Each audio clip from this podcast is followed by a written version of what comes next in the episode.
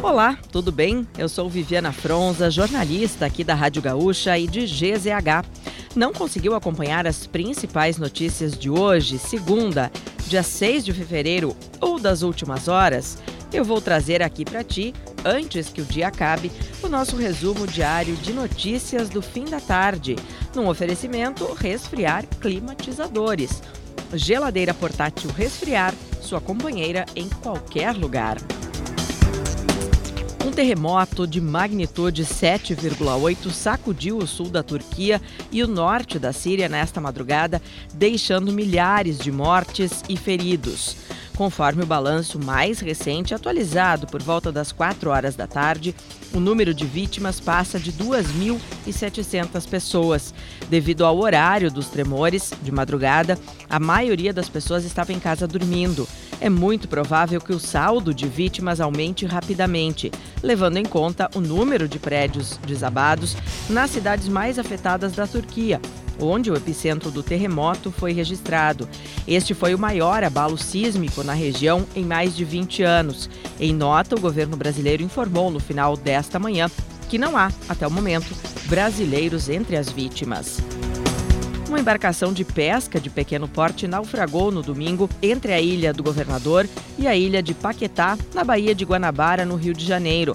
O total de mortos no acidente chegou a seis na manhã de hoje, após o corpo de uma criança ser localizado nas buscas. A traineira levava um grupo de 14 pessoas, entre amigos e parentes, e voltava de um passeio na ilha de Paquetá, quando foi então surpreendida por uma tempestade com fortes ventos. Seis pessoas foram resgatadas com vida após o naufrágio e outras duas pessoas ainda estão desaparecidas. Durante posse de Aloysio Mercadante como novo presidente do BNDES, o presidente Lula voltou a criticar nesta manhã a política monetária do Banco Central e os juros altos. A Selic, taxa básica de juros que é definida pelo Banco Central, está em 13,75% ao ano. E a expectativa do mercado é que ela se mantenha nesse patamar até o fim deste ano. Na cerimônia, Lula disse que o problema do Brasil está na cultura de juro alto. O chefe do executivo criticou também a austeridade fiscal e o fato de o salário mínimo estar sem reajuste real há sete anos. Para o presidente, seria um dever o governo dar reajustes anuais no mínimo e não apenas pela inflação o município de Gravataí decretou situação de emergência em razão da estiagem. A medida leva em conta parecer técnico da Defesa Civil Municipal sobre os prejuízos na agricultura e os riscos ao abastecimento de água à população. De acordo com o prefeito de Gravataí, o decreto acelera a tomada de decisões para reduzir os impactos econômicos e sociais gerados pela estiagem no município da região metropolitana. Conforme balanço atualizado hoje pela Defesa Civil Estadual, o Rio Grande do Sul já tem 236 municípios em situação de emergência por causa da estiagem.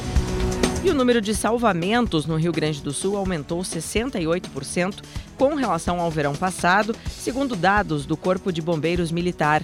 Foram retiradas do mar e de águas internas 582 pessoas em 51 dias de Operação Verão. Esta edição, até o momento, apresenta o maior número de resgates dos últimos quatro anos. Sobre mortes por afogamento no mar, houve nove casos nesta temporada. As praias de Torres e Tramandaí, no litoral norte, são as que tiveram mais registros até o momento. E para fechar o nosso resumo de notícias antes que o dia acabe, tem a previsão do tempo.